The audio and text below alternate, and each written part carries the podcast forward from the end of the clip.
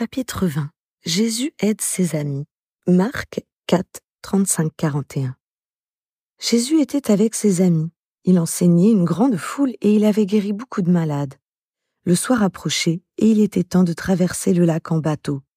Après avoir œuvré toute la journée jusque tard dans la soirée, Jésus était éreinté. Une fois à bord du bateau, il se retira dans la cale pour dormir.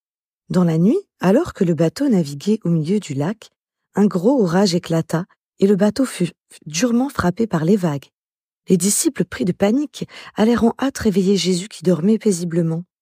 Aide-nous, Jésus, le bateau est sur le point de couler, crièrent-ils. Jésus les regarda calmement. Il se leva, contempla la mer et lança.